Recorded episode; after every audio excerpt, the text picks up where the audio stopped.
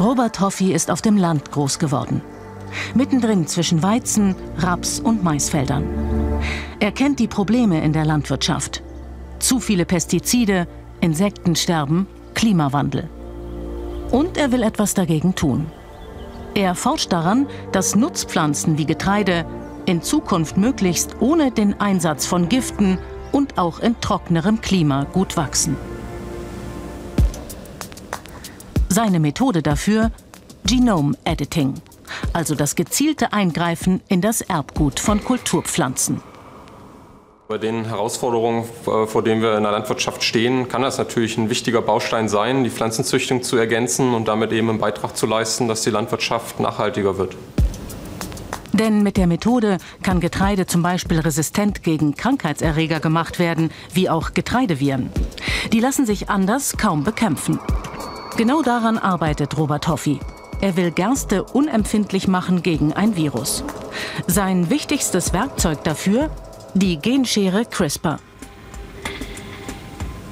Das Faszinierende an der CRISPR-Genschere ist einfach, dass wir jetzt ganz gezielt ähm, Positionen in den Genen ansteuern können, dort Mutationen auslösen, um zum Beispiel Gene abzuschalten und also nicht mehr wie früher auf den Zufall angewiesen sind.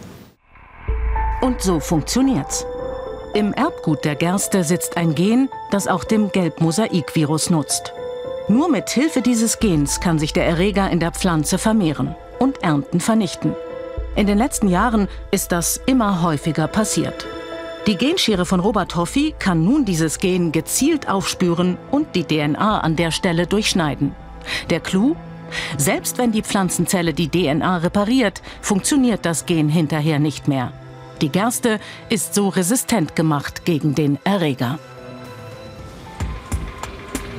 Robert Hoffi hat Erfolg. Aus den behandelten Pflanzenzellen wachsen erst Zellhaufen dann Sprosse und schließlich Gerstenpflanzen, die dem Virus tatsächlich widerstehen. Auch sein Doktorvater Jochen Kumlehn ist überzeugt, diese neue Sorte könnte Ernten sichern. Aber die Sache hat einen Haken. Pflanzen, die mit Hilfe der CRISPR-Genschere entstehen, gelten laut EU-Recht als gentechnisch veränderte Organismen. Ihr Anbau ist bei uns verboten. Zu Unrecht, meint Hoffi. Mit den Techniken des Genome Editing führen wir keine Gene ein in die Pflanze, sondern wir verändern die Gene, die in der Pflanze da sind. Und das ist eigentlich vergleichbar mit dem, was bei klassischer Züchtung passiert oder auch durch natürliche Mutationen, also kleine Veränderungen in vorhandenen Genen.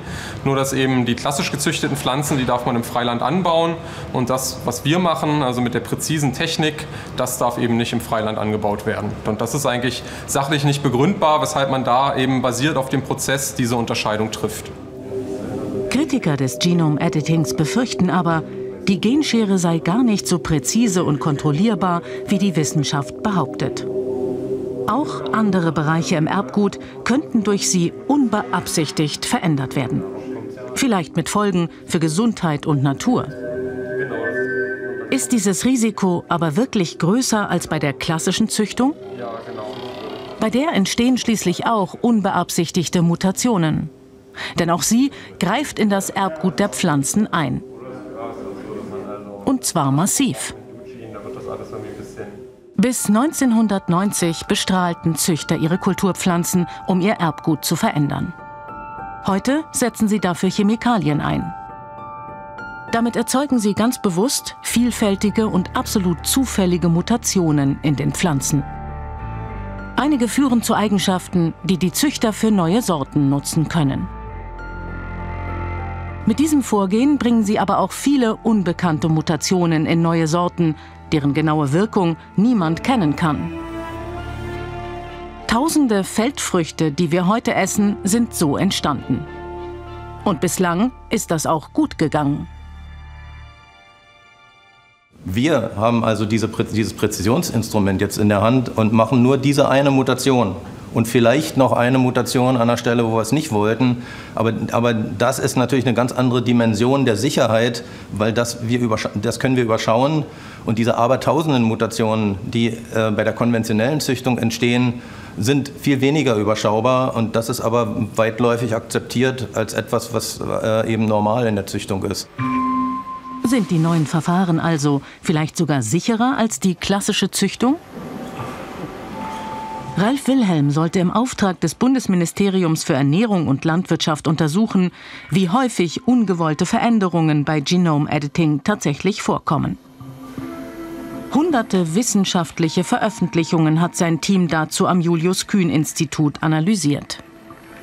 Das Ergebnis? Die neuen Methoden führen fast immer auch zu ungewollten Mutationen im Erbgut der Pflanzen.